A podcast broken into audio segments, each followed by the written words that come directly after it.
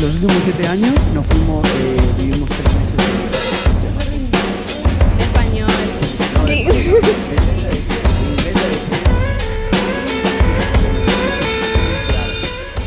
¿Cómo estás? Ah, demasiado, hace demasiado tiempo no nos vemos. justo que estábamos diciendo eso. Sí, muchas gracias por la invitación y es un placer estar con ustedes en, esta, en este podcast que verdaderamente espero que sea desafiante para los que nos escuchan. Sí, sí. ¿Hace cuánto tiempo vos ya estás por acá, por Paraguay? Eh, por Paraguay hace aproximadamente cinco años que estamos. ¿Y venís y te vas o te- ya te quedaste cinco años acá? Eh, no, o sea, vamos cada año tres meses a los Países Bajos, donde nosotros podemos eh, rendir, por así decir, cuentas a la organización a la cual pertenecemos.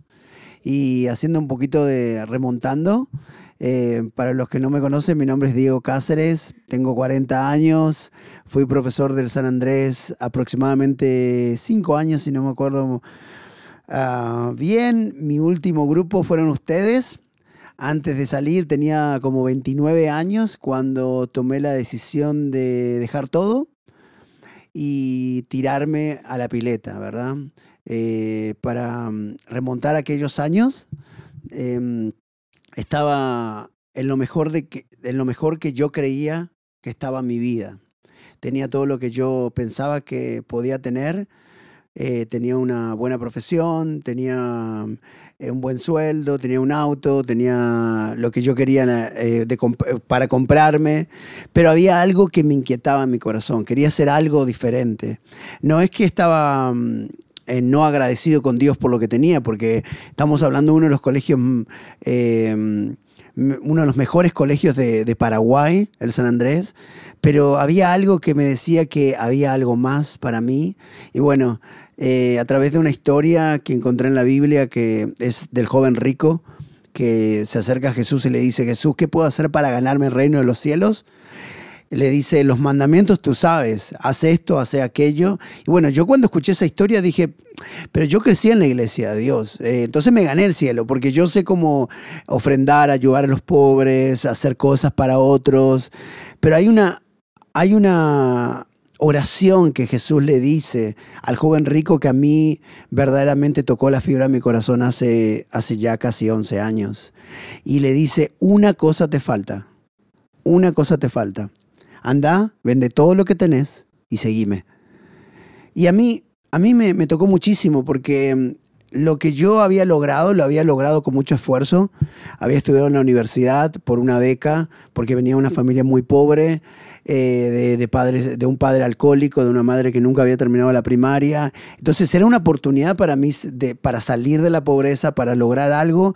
Pero acá estaba Jesús diciéndome, vende todo lo que tenés y seguime. Muchas veces Dios nos desafía de esa manera. No quiere decir que vayas y renuncies a todo, o que ustedes vayan y le digan al director, ¿sabe director? Renunciamos al colegio y, y nos vamos y nos metemos con, a, a viajar o a hacer alguna cosa para Dios. No, no es acerca de eso, sino qué nos está impidiendo acercarnos a Dios verdaderamente. Y en mi caso personal, yo sabía que Dios quería algo, entonces me peleé con Dios. No sé si alguna vez ustedes se pelearon con Dios cuando Dios te dice hacer algo y vos te haces el ñembota, ¿verdad? El que el desentendido, el que decís, pero sí yo sé que tengo que hacer esto, pero no, no quiero, no quiero. Y me peleé con Dios. Y todas las peleas con Dios terminan de la misma manera. Él gana, ¿verdad? Entonces, eh, me rendí a Dios. Eso era como octubre, noviembre de ese año. Y le dije, Señor, me rindo. Te sigo, vendo todo lo que tengo, mi seguridad, y te, voy a seguir. Entonces fui a la directora, que en ese tiempo era, eh, la directora se llamaba mm, Eva Santa Cruz, y me acuerdo que, que presenté mi renuncia y me dijo, Diego, pero estás loco, ¿cómo? Mirá, estás bien ahora, mirá, eh, son muchos años, eh, podés tener un futuro, pero le dije, directora, yo sé que tengo que hacer esto. Y me aceptó la renuncia a regañadientes y me dijo, bueno, Diego, si es lo que Dios te dijo, te bendecimos, te queremos y las puertas están abiertas para vos. Y así comenzó mi, mi, historia, que, que hasta ahora me lleva a lo que ustedes eh, van a escuchar hoy. Y Diego, decime, vos antes de, de salir al exterior, ¿vos ya estabas viviendo con tu esposa o estabas solo por el momento? No, no, no, yo estaba solo, yo estaba solo, completamente solo, soltero. Y eh, algunos me dicen, sí, Diego, pero tirarte a, una, a un emprendimiento o si no a servirle a Dios o hacer una misión como esta, es fácil cuando no tenés familia, dicen, porque no tenés ninguna responsabilidad. En mi caso, cuando él me llamó, yo sabía que era 100%. Entonces regalé mi auto, regalé mi ropa y yo esperé, dije, ¿qué voy a hacer con mi vida? Y vos sabés que a veces vos decís, te quiero servir Dios, te me quiero consagrar, quiero hacer bien las cosas y decís, bueno, ahora espero, espero y seguramente va a venir la mujer de mi vida, va a venir un auto, alguien me va a regalar algo, porque estoy haciendo bien las cosas. Pero a veces lo que ocurre es que no pasa nada, no pasa nada. Y no es que Dios sea malo o te quiera castigar y no te quiera hablar, sino es que muchas veces es una prueba más para ver si de verdad, verdaderamente tu corazón está en el lugar correcto. Si no es simplemente emoción, si no es simplemente que vos querés hacer esto porque querés agradar a otros. Y a mí, por un mes, yo estaba orando dónde tengo que irme, qué tengo que hacer. Y en ese sentido, mira Dios, ni siquiera eh, sé si voy a poder casarme alguna vez, porque yo me tiraba una, a, a esto que no sabía que iba a ocurrir. Es como que te tirás al agua y no sabes nadar y decir, Dios, acá estoy. Acá estoy para eso. ¿Y cuánto tiempo duró ese planeamiento para salir? Porque me imagino que no, no, no habrá, no es Sí, es algo que, fácil. que, que es fácil y que dure poco. Claro, eh, cuando yo renuncié al San Andrés, eh, tuve que quedarme hasta diciembre, que siempre el contrato se cumple y estaba genial, hicimos la despedida eh, con mis compañeros y todo eso. Y yo estaba empezando a mandar cartas a lugares. Hay organizaciones que, que, te ayudan con el Gap Year o te ayudan a, servir por 15 días, 30 días o lo que sea, pero tienen que aprobarte. Entonces yo probé por, en todas las organizaciones posibles eh, y no, no, no había una respuesta. Entonces yo estaba orando a Dios diciéndole, Señor, ¿qué voy a hacer? Eso era un, más o menos dos meses de organización y qué voy a hacer. Eh, mira, no tengo trabajo, eh, renuncié a esto. ¿Y cómo, cómo vas a abrir puertas? Porque yo sé que tengo que tirarme a esto. No sabía que iba a viajar en realidad, ¿eh? no sabía. Yo pensé que quizás algún pastor de una iglesia gigante me iba a llamar y me iba a dar su iglesia con su auto, alguna cosa así. Pensamos esas cosas, pero no pasó nada de eso. Entonces yo crecí entre misioneros. Misioneros son las personas que vienen de otro país para servir, para hablar de Dios. Yo crecí entre, eh, entre ellos y dije, "Mm, quizás yo tengo que ser misionero, Dios. Sí, misionero en Nueva York. Y esto es cuando vos le das ideas a Dios. Porque una cosa es decir, Dios espero en vos, pero otra cosa es cuando le das ideas. Le dije, Dios, quizás vos querés que yo sea misionero en Nueva York o New York, na, na, na, na, na. Y que pensaba, uh, las luces ahí en Manhattan, pero Dios me dijo, no, no, no, no, ahí no. Después dije, quizás Dios vos querés que yo sea misionero en Cancún. Ah, co- un coquito ahí, ahí la Biblia, por supuesto, en la playa, eh, con el sol, pero tampoco él dijo no, ¿verdad? Y después pensé, quizás Dios, vos querés que yo vaya a París, Francia, ululú, ulala, y cosas así, ¿verdad?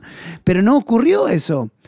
Él me habló después de dos meses acerca de África. Yo le dije, para Dios, espera, espera, espera, espera un momento. Vos querés que yo te sirva, está bien, está bien, pero no es para tanto tampoco, Dios. Me está diciendo que yo tengo que irme a África, los leones, las jirafas, personas sin ropa. No, no, Señor, no. África no es para mí. Si vos querés que yo me vaya a África, dame una señal. Una señal tan grande. Y eso es cuando eh, no está mal pedirle señales a Dios por ciertas decisiones que tenemos que tomar. Entonces yo le pedí una señal muy grande a Dios, porque era una decisión muy importante. Una cosa era decirle sí a lo que Él quiere y otra cosa es ir a donde vos o donde Él quiere que vayas. Y África para mí era peligroso. Para mí era muy difícil porque a veces pensamos que un lugar peligroso no es la voluntad de Dios. Pero quiero dejarle este pensamiento. El lugar más seguro sobre la tierra es donde Dios te quiere poner. Por eso hay que preguntarnos si Dios nos quiere en Paraguay a veces, o en otro país. Donde Dios quiera ponerte, donde es su voluntad, es el lugar más seguro. Pero si Dios te quiere eh, quizás en Afganistán, por ejemplo, y te dicen, no, pero ahí es peligroso. Pero si Dios te quiere mandar ahí, Él te va a proteger, Él te va a cuidar y te va a proveer. Pero el lugar más inseguro sobre la tierra, ¿saben dónde se encuentra? Cuando no estás dentro de la voluntad de Dios. Cuando no es el lugar donde vos tenés que estar.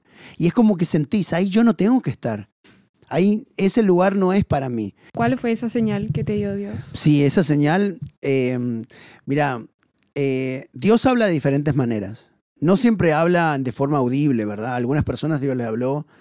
También te habla por la palabra de Dios, por la naturaleza, por las cosas que pasan alrededor. Tus amigos, tus padres pueden ser eh, la voz misma de Dios ah, muchas veces. Pero en mi caso yo le dije, Señor, dame una señal.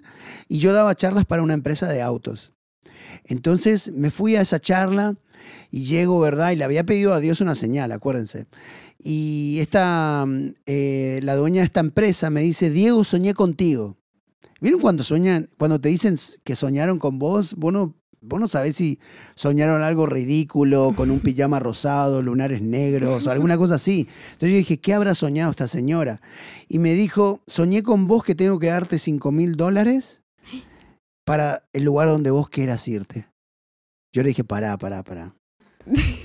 Pará, ¿viste cuando le pedís una señal y vos decís, te sorprendés que Dios te responde? Sí. No puedes creer. Y no puedes creer. Y me dice, puedes elegir entre mm, New York, eh, Cancún o París. Yo le dije, ¿sabes qué?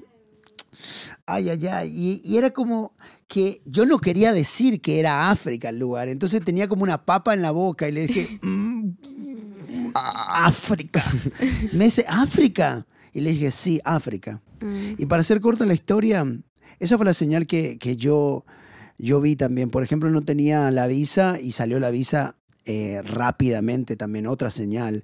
Después, eh, esa provisión económica, porque se necesita dinero también para ir. Algunas veces pensamos, wow, me tiro a esta, este proyecto sin tener una, un plan de negocios, por ejemplo, o no saber qué vamos a hacer. Y la palabra de Dios es muy clara en eso. Dice, no, no podés empezar a edificar si no sabes si te va a alcanzar todo para terminarlo. Porque no empezamos algo por empezar, sino que empezamos algo para terminar. Y en mi caso, voy a hacer corta la historia, yo fui a África para cambiar África, pero África me terminó cambiando a mí. Sí, eso a lo que dijiste luego, cuando dejé todo, encontré todo y eso Sí. es algo muy Sí, fuerte. sí, es muy fuerte porque a veces pensamos que la acumulación de cosas que no está mal. No digo, Dios no tiene problema con eso, eh, pero sí cuando eso ocupa el lugar de Él y cuando es un inconveniente con, con nuestra relación con Él. Por eso nadie está satisfecho hasta que encuentra todo en Él. Porque a veces tratamos de llenar nuestro vacío interior con alcohol, con drogas, con cosas que parecen que hacen algo, pero en realidad nos satisfacen un solo momento y después nos sentimos vacío otra vez. Es como llenar agua en un vaso que está roto. Nunca, nunca se, se llena ese vaso. En cambio, cuando vos probás de Dios, cuando seguís su voluntad, y esta es mi historia, no tiene que ser la historia de nadie, no tiene que ser la historia de alguien que diga, bueno, yo quiero renunciar a todo e irme, porque Dios tiene una historia personal para cada uno. Y en mi caso personal, Él hizo esto, porque yo estaba vacío. Aunque yo iba a la iglesia, aunque yo eh, trataba de, de seguirlo, pero yo estaba vacío por dentro. Entonces cuando probé de Él y hacer lo que Él quería que yo haga, dice que eh, dice la palabra de Dios que van a correr ríos de agua viva dentro tuyo. O sea, vas a sentir la plenitud de la vida completamente. Y eso es, creo, lo que todos estamos buscando, ser plenos completamente en el lugar donde Dios quiera ponernos. En mi caso fue en África hace unos años. Y espero que en el caso de los que nos están escuchando sea el lugar donde Dios quiera ponerlos. Qué bien. ¿Y cuánto tiempo estuviste por África? Sí, eh, yo estuve en África mm, aproximadamente cinco años. Eh, primero, mm, para, para empezar la cronología, es eh, fui a un entrenamiento de misiones y dis- dis- discipulado, eh, se llama Mission Disciple Training. ¿Dónde, ¿Dónde fue eso? Es en Pretoria, una de las capitales de Sudáfrica, Ok. eh, con 55 personas de todo el mundo. Yo era el primer eh, paraguayo, por así decirlo, ahí. Y la cosa es que yo no sabía inglés. O sea, pa- vamos a... Sí, me acuerdo. Esto, esto era, esto es muy gracioso porque le dije, Dios, está todo bien que te quiera servir, está todo bien África, pero señores, en, es en inglés. Y es todo el día, es como ir a la universidad. Clases a la, eh, nos, nos despertábamos a las 6 de la mañana, teníamos que orar, teníamos desayuno, devocional, clases en inglés. Y yo estaba ahí no entendiendo nada. Entonces le, di, le, pregunté a la, a la persona que aprobaba los, los test y me dice, eh, después de unos años le pregunté, ¿por qué ustedes me aprobaron sabiendo que yo no sabía tanto inglés? No, nosotros vimos tu cara, la fotito y dijimos, no, que, que entre, que entre. Y fue un milagro porque después de unos, de unos meses era como que entendía. Y me acuerdo mi primer mensaje que escuché y me puse tan contento, ¿verdad? Y aprendí inglés hacia los tumbos, en la calle, con las personas. Y mm, fue, fue tremendo porque ahí yo tuve un encuentro personal con Dios. Y encuentro personal con Dios le llamamos a un momento en que nosotros le conocemos a Dios así eh, de una forma personal. Y ahí entendí, bueno, que había mucho orgullo dentro mío, que había cosas que yo tenía que cambiar. Y Él en- comenzó un trabajo en mí de poder eh, limpiarme, por así decirlo. Y fue lo mejor. Eh, él me tuvo que llevar hasta África para cambiarme. Pero vos podés cambiar en el lugar donde vos estás. No hace falta que te lleve a otro lugar. Por eso es importante decirle a Dios, "A- acá donde yo estoy, Señor, si tenés que cambiarme algo, cambiame. Que no te lleve a África, como a mí. Sí, claro. África está en cada esquina. Eso, eso es importante entender. Porque algunos me dicen, Diego, estoy enamorado, quiero irme a África, ay, quiero ser. Pero África está en cada esquina de Paraguay. Hay, hay necesidad en cada esquina. Por eso, quizá tu África es- esté en el Chaco, quizá tu África esté, no sé, por, por otra zona. ¿Sentiste que te faltó algo o que Dios te dejó solo? Sí, le- creo que eh, nosotros somos eh, seres humanos con emociones, ¿verdad? Y nuestras emociones están arriba, a veces que nos sentimos en el cielo y algunas veces nos sentimos como que estamos eh, bien ahí abajo en la tierra. Y estar lejos de mi familia, por ejemplo, cuando mi hermana se casó o cuando pasó el tiempo. Y la gente se, se emocionó mucho el primer año porque es como que, que dice, wow, me conecto con este muchacho, que las noticias. Pero a medida que pasa el tiempo, la gente se olvida. Y no es malo, no digo que esté mal, pero uno, uno, uno se siente como solo en, ese lugar, ¿verdad? Y en mi caso personal, eh, había una transformación, empezó Dios a transformarme y también a depender, porque a veces Dios nos saca de nuestra comodidad para que dependamos solamente de Él. Porque si estamos siempre cómodos es que no hay desafíos. Y la vida es una vida de desafíos, donde podemos crecer, donde podemos decirle, Dios, me duele, quizá no te entiendo, quizá las cosas no salen como yo quiero que sean, pero confío en vos, confío en vos. Y en mi caso fue así. Él me mostró todo ese camino y quiero contarles que en ese proceso, cuando estaba en, ese entrenamiento, eh, es como que me quedé ciego. Siempre cuento de esa manera, ¿verdad? Me quedé ciego y de repente veo una luz ahí en, un, lugar, con- como un reflector ahí, iluminando a, a una rubia y dije, ay Señor, ahora entiendo por qué me trajiste a África, ¿verdad? Y lo digo en forma graciosa nada más, pero fue el momento que yo le vi a mi esposa. Ella se llama eh, Tamara Van Halteren y, le dije, Señor, ahora, ahora entiendo por qué estoy acá. Bueno, yo me enamoré a primera vista. Hay personas que no creen en amor a primera vista. Yo lo creo. Yo la vi y dije, con esta mujer me caso. Eh, incluso tenía un amigo ahí eh, con el que yo dormía en, el departamento donde estábamos y me decía, Diego, pero mira, ella es de Europa, vos sos un gordito, morochito, sudafrica- sudamericano. No creo, no creo, pero bueno, eh, después de orar mucho, eh, yo, yo le abría la puerta, le, le ha- hacía atenciones para ella, pero ella nunca se daba cuenta, ¿verdad? Era mi amiga. Eh, después de los seis meses que duró este entrenamiento, ella iba a volver a los Países Bajos y yo me iba a mudar a Ciudad del Cabo o Cape Town, que es otra ciudad que está en la, en- en la punta misma de África, en el sur de África, y iba a trabajar con refugiados y estudiantes universitarios. Y antes de ese día que ella se vaya, le dije, ¿sabes qué? Quisiera desayunar con vos. Entonces corrí hacia un supermercadito que había, compré un jugo y unas cositas y le invité a ella. Y bueno, le dije que quería, quería ser su amigo. En ese tiempo no había WhatsApp, no había nada, había Orkut, se llamaba, eh, eh, teníamos, no sé, eh, Viber era otro, otro, otra red. Y bueno, y cosas así. Y hablamos y nos convertimos en novios a la distancia. Y bueno, después vamos a contar en qué terminó eso. Em, ¿Y tus primeros días con los refugiados y los, y los estudiantes de la universidad, cómo fueron? ¿Cómo te despertabas y te ibas con ellos? ¿Cómo Sí, era? la- el día a día era más o menos, eh, teníamos un, un- siempre hay una, un esquema que hay que seguir, ¿verdad? En mi trabajo era más que nada visitarlos. Nos- nosotros pensamos en Ciudad del Cabo. Ciudad del Cabo es una de las ciudades más hermosas de todo el mundo, donde viven los ricos más ricos del planeta y los pobres más pobres del planeta. Por ejemplo, tenía un amigo que se llamaba John y él era un refugiado del Congo que había escapado de la, de la guerrilla. En el Congo eh, hay una, una guerra interna civil muy grande. A veces no, no, no, no nos enteramos lo que ocurre por allá. Pero, eh, por ejemplo, en el, en el Congo se eh, violan 100 mujeres por día. Imagínense. Es un dolor tremendo que hay en, la- en- el corazón, del, no hay respeto por las mujeres, hay mucho, mucho dolor ahí, ¿verdad? Y mucha guerra civil, mucho asesinato. Entonces él corrió para trabajar en Sudáfrica y muchos van con ese deseo de superarse, porque Sudáfrica es como el Estados Unidos de todo latino que piensa me voy un día a Estados Unidos, ¿verdad?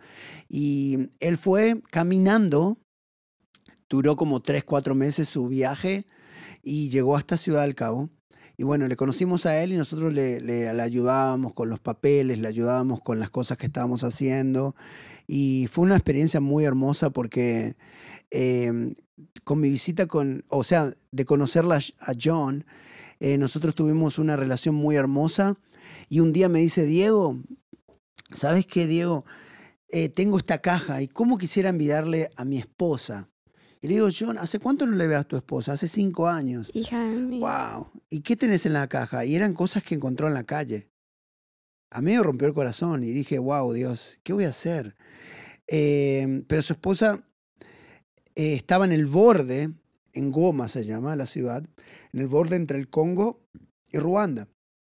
Entonces, un día me levanté y dije, Señor, ¿dónde queda Ruanda? ¿Qué, es Ruanda?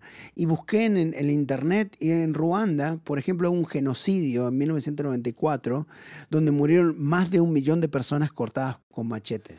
Dos tribus se pelearon y se mataron entre sí. Muchas mujeres fueron violadas, mucho, mucho HIV entre, entre la población, niños abandonados, eh, huérfanos. Entonces eh, empecé a averiguar y encontré un orfanato en el Congo, en Kigali, que es la capital de- del Congo. Perdón, perdón, es de Ruanda. Y eh, lo, que, lo que pasó es que dije, yo me voy a ir, yo me voy a ir al- a, Ruanda. Entonces le escribí a, a unos ex alumnos míos y a la profesora de inglés, en ese tiempo, mm, eh, Mrs. Miss Owen. Miss Owen. Miss Owen, porque ahora ella se casó, ¿verdad? Entonces ya no es Miss, entonces ya se casó. Entonces eh, le escribí a ella y me dije, vamos a hacer algo. Y me acuerdo que eh, ustedes, muchos de ustedes, de su recreo, juntaron cerca de mil dólares. Eh, que era mucha plata en ese tiempo. Sí. O más era, no me acuerdo si era más. No me acuerdo la- la- la- las cifras exactas. Pero una amiga me dice, yo te pago el pasaje. Otra amiga me dijo, ta, ta, ta. Y, y me fui al Congo, solo. No le conocía a nadie. Y dije, voy a hacer algo por este orfanato y voy a cruzar al Con, a, a al Con- voy, a, voy a irme a Ruanda al orfanato y voy a cruzar al Congo después para llevar ese paquete para la esposa de, de- de Juan, de, o de John. Y lo que hice fue volar ahí, era una avioneta chiquita y pensé que me iba a morir en el camino. Después llegué y la visa era eh, vía online con, con un email. Nunca me respondieron, entonces yo pensé que no se respondía. Entonces llegué ahí, no tenía la visa, me dice no puede entrar. Le dije, no, no, no, acá yo vengo, voy a entrar porque vengo a ayudar a la gente. Así que no sé con qué van a hablar. Estuve cinco horas eh, parado en el aeropuerto. Después me dejaron pasar y había un pastor que me estaba esperando. Y este pastor me agarra de la mano, estaba muy feliz, y me agarra de la mano y empieza a caminar conmigo. Yo digo, wow, ¿qué pasa? ¿Qué pasa acá? Porque me agarra en la mano con... lo- No le conocías. no le conocía. Yo Qué raro puede llegar no, a hacer es eso. ¿verdad? Y digo, ¿qué pasa? Y después miro alrededor y todos los hombres estaban agarrados de la mano. No. Y dije, Señor, vine hasta acá para ser sacrificado. Y, y después miro y me dice, no, esta es la forma en que los ruandeses demuestran su cariño. Los hombres se agarran de la mano. Ah, mira. No recomiendo acá, ¿verdad? Pero bueno, llegué a donde iba a dormir y era como una villa, todo el país. Una villa miseria, un asentamiento. Dormí en el suelo en la primera noche, después me levanté y nos fuimos al orfanato. Esos niños eran 100 niños con eh, HIV, ¿verdad? Sus padres lo, lo habían dejado. Entonces me rompió el corazón. Después caminé por toda la ciudad, prediqué por varios, por, por- varios pueblos así. Del África que nosotros vemos en las películas, ese es el África de Ruanda. Y me rompió el corazón. Lloré tanto en ese tiempo porque dije, a veces yo me preocupaba por el champión que iba a usar, por la ropa que iba a usar, pero esta gente se está muriendo de hambre. Y es cuando vos empezás a valorar lo que tus padres te dieron. Es cuando vos empezás a valorar las cosas. Y en ese viaje nos fuimos con una camioneta a, la, a esta ciudad eh, que estaba fronteriza con el, con el Congo, donde iba a entregar el paquete. Y me acuerdo que eh, Ruanda es conocida como la ciudad de las mil colinas. Todas son colinas o montañas. Entonces, este señor, yo estaba ahí en este, en este pequeño, en realidad era un minibús, y estaban todas las personas y me miraban a mí. Todos me miraban, yo no sé por qué me miraban, me decían Musungu, Musungu. Yo decía, Musungu, ¿qué es Musungu? Por favor. Me tocaban así la piel y yo decía, ¿qué pasa? Y me traduce el pastor este y me dice, Musungu significa hombre blanco. Entonces yo me sentí Brad Pitt por primera vez, ¿verdad? En mi vida, porque yo no era blanco, no soy blanco, ¿verdad? Pero para ellos era blanco. Entonces llegamos a la ciudad, en ese camino el, el conductor que manejaba hablando con el celular y maniobrando y estaba el precipicio. Yo me convertí, me co- desconvertí, le pedí a Dios perdón por mi- mis pecados futuros y todo, porque era que pensaba que me moría. Pero llegamos al lugar y le veo a esta señora eh, cruzar la frontera porque no podía cruzar yo la frontera porque había una guerra civil y la ONU había cortado la frontera. Y llega y estaba con una panza enorme, los ojos rojos por la nutrición, ¿verdad?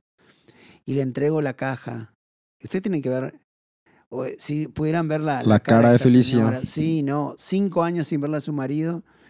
Y me hablaba en francés porque los congoleses habla- hablan francés, yo le miraba, yo no, no entendía lo que pasaba, ¿verdad? Y el otro me traducía que hablaba Kinia Ruanda, que es el idioma, eh, al inglés eh, roto que hablaba, yo un inglés que más o menos también estaba por ahí, y pero lo que sí entendí que hicimos algo por alguien. A veces mínimo, pero podemos hacer algo. Y bueno, eso fue mi, una de mis historias que más heavy que tuve, que verdaderamente fue peligroso. No sé si lo haría otra vez, pero me llenó de satisfacción.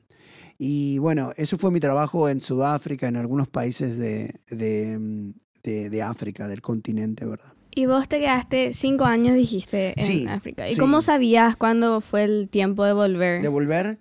Bueno, en realidad no sabía que era el tiempo de volver. Eh, le cuento un poco, después de ese viaje del Congo, mi hermano me regala un pasaje para ir a verla a mi novia virtual, le llamaban ellos. Y no me creían tampoco mis hermanos, pero me dice, tengo un hermano que vive en Nueva York y me dice, te voy a, te voy a pagar el pasaje, andate. Entonces pasé del país más pobre de la tierra a uno de los países más ricos del mundo. Y mm, ahí cuando se abrió la, eh, la- las puertas de- del aeropuerto, ahí vi que pasaba una ambulancia para perros, por ejemplo, y dije, wow. Eh, ¿Qué es eso, verdad? Y eh, los chicos se morían en otro país y acá Sí. la abundancia completa, ¿verdad? Eh, y ahí estuve mm, con, mi, con Tamara, con mi esposa, ahí mm, le pedí permiso a su papá, que no es costumbre en Holanda. Me dijo, sí, sí, si ella te aceptó, entonces vos, tranquilo, anda nomás. Y le dije, me voy a casar con él, con, con su esposa seguramente, y se reía nomás el tipo, porque decía, este chico no tiene nada, vive en África y se quiere casar con mi hija. Pero bueno, eh, estuvimos ahí y, y verdaderamente fue un cambio tremendo, porque ver toda la, la diferencia que hay entre países a veces. Y eso no tiene que mm, también volvernos locos a veces, porque venís de un país muy pobre de pas- para ir a pasar a un país muy rico, puede ser un choque cultural muy grande. Por ejemplo, estábamos comiendo en un lugar y estábamos comiendo, creo que era salmón, y le di- sobró la mitad. Y después digo, pero vamos, vamos a guardar y vamos a dar a los chicos en las, en las esquinas, Sí. en los semáforos. Y me mira así y me dice, pero acá no hay chicos en los semáforos. Porque no hay. Entonces, y cosas así. Entonces, eh, es adecuarnos a los países donde vamos también, ¿verdad? Después de eso yo volví a Sudáfrica y nos comprometimos para casarnos. Ella me fue a visitar también a Sudáfrica y nos comprometimos. Y después dijimos, eh, vamos a casarnos. Y era, ¿cómo vamos a casarnos? ¿Dónde, ¿Dónde vamos a casarnos? Y me dijo, yo quiero que nos casemos en Holanda. Y yo digo, wow, ¿cuánto me va a salir ese pasaje? ¿Cómo voy a hacer esto? Porque yo vivía de, la, de unos amigos que me apoyaban, de esa amiga y todo eso, ¿verdad? Eh, es una organización no, no gubernamental que es voluntariado, no te pagan. Hay organizaciones que te pagan, pero esta no te pagaban, ¿verdad?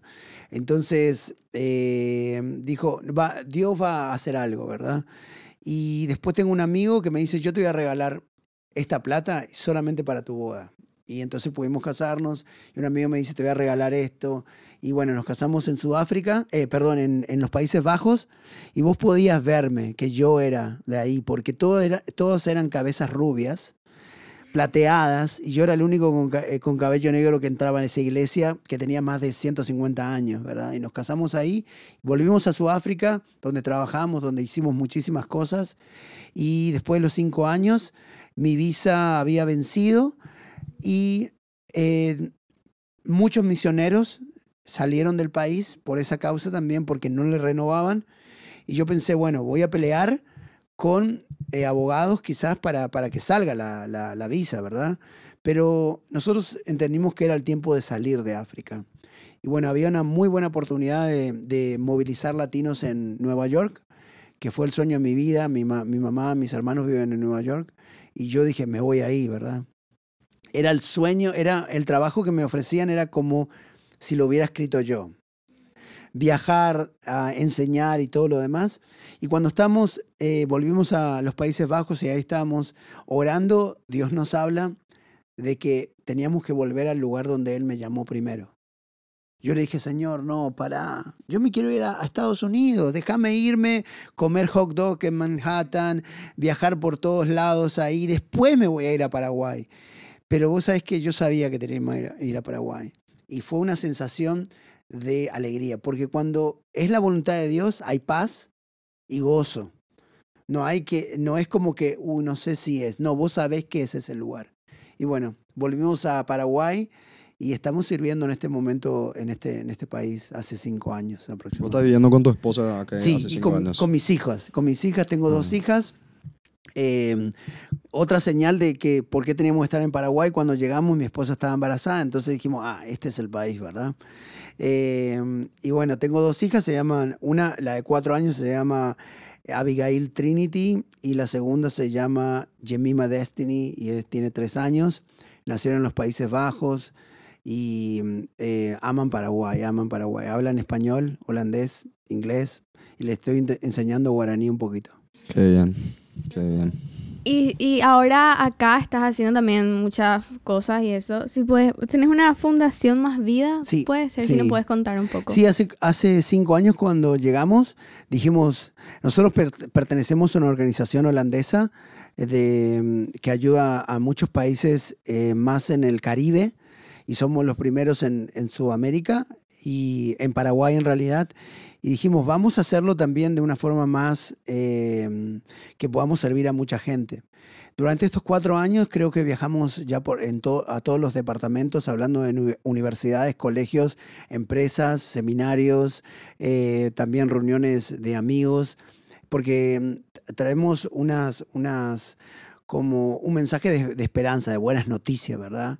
Entonces hablamos en radio, en televisión, estuve, tenía un bloque por un año en un canal que se llama eh, Red Chaqueña Comunicación, que, está, que estaba en, en, ¿cómo se llama? No canal abierto, sino en, el pago, no sé cómo se dice eso. Eh, bueno, en cable, en ah, cable, en cable.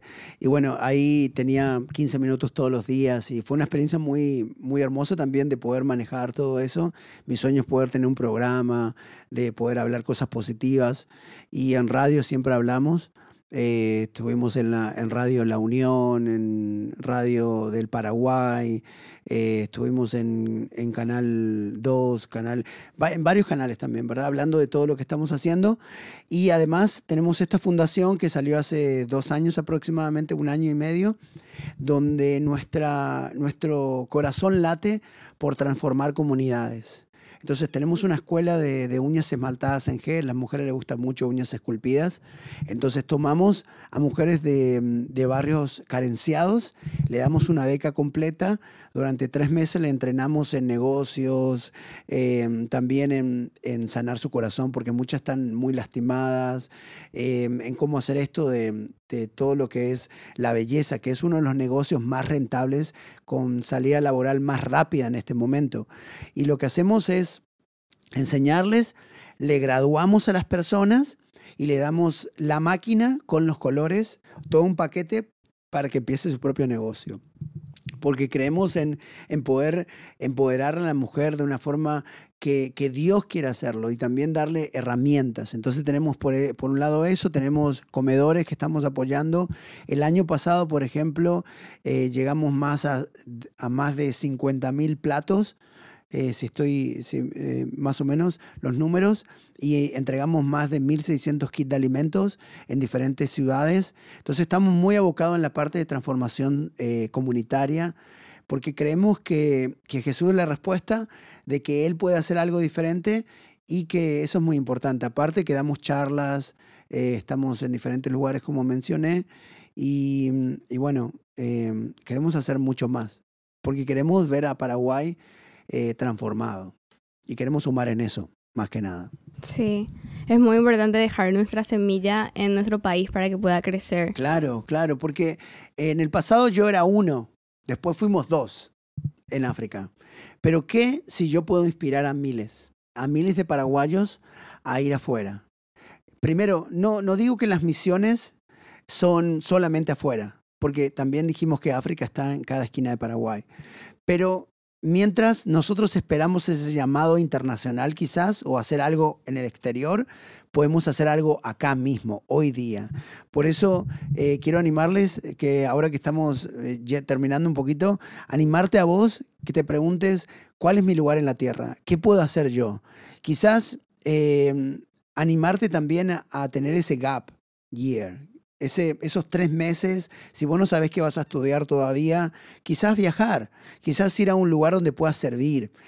Quizás pueda ser en, el Chaco, quizás puede ser en el sur del país, pero que, que tengas esa experiencia para ver el mundo y ver cómo el corazón de Dios late por la gente necesitada, porque un poco nuestro puede ser mucho para otros, mucho verdaderamente. Quiero aprovechar un ratito y agradecer a Maya Producciones por recibirnos en su estudio hoy. Si querés empezar un podcast con Paner o grabar tus propias canciones, puedes encontrar en Instagram como arroba Maya Producciones y contarles tu idea. Ahora que no sé si tenés algún mensaje que puedas dejar para los jóvenes de hoy en día. Yo creo que ah, hay dos versículos que quisiera dejarles a ustedes, a todos los que nos están escuchando que están luchando con inseguridades quizás, luchando con el propósito de sus vidas, con el mensaje que, quieren dar a, nuestra generación. Y el primer versículo se encuentra en Juan 10:10 10, que dice que el ladrón no viene sino para matar, hurtar y destruir.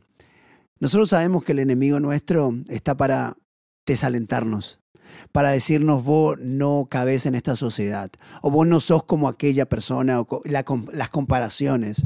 Pero el, enemigo, su mensaje siempre fue de mentira.